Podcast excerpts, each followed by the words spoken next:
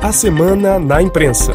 Tatiana Ávila. Quais os maiores riscos que ameaçam o ano de 2024? Foi com essa pergunta que a revista francesa L'Express abriu a sua segunda edição do ano. Na capa, o semanário reuniu em fotos diversos líderes polêmicos, como Vladimir Putin, Benjamin Netanyahu e Donald Trump. O ex-presidente norte-americano, aliás, é também protagonista em uma reportagem publicada pela revista Lobs, que questiona os riscos da volta de Trump ao poder nos Estados Unidos. Para L'Express, não vai ser um ano fácil. Além do aumento da pressão da Rússia sobre a Ucrânia e o conflito entre Israel e o Hamas, diversas outras questões da geopolítica ameaçam a paz em 2024. O semanário cita as pressões militares chinesas em Taiwan por conta das presidenciais que acontecem neste fim de semana, as provocações da Coreia do Norte, o acesso do Irã à bomba atômica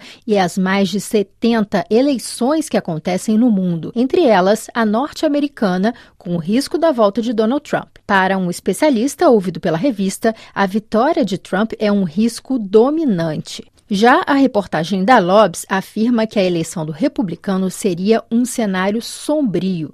Em seu segundo governo, Trump estará mais radical e bem mais preparado, uma ameaça inclusive para o planeta. A matéria afirma que após os ataques ao Capitólio, o retorno do ex-presidente parecia improvável, mas Trump conseguiu reverter a situação e deve voltar como candidato com grandes possibilidades de ser eleito. Um vento sombrio sopra sobre a América, diz a revista, que explica ainda a série de processos que ele tem enfrentado na justiça, tanto no campo pessoal, nas organizações Trump, quanto para garantir a sua elegibilidade.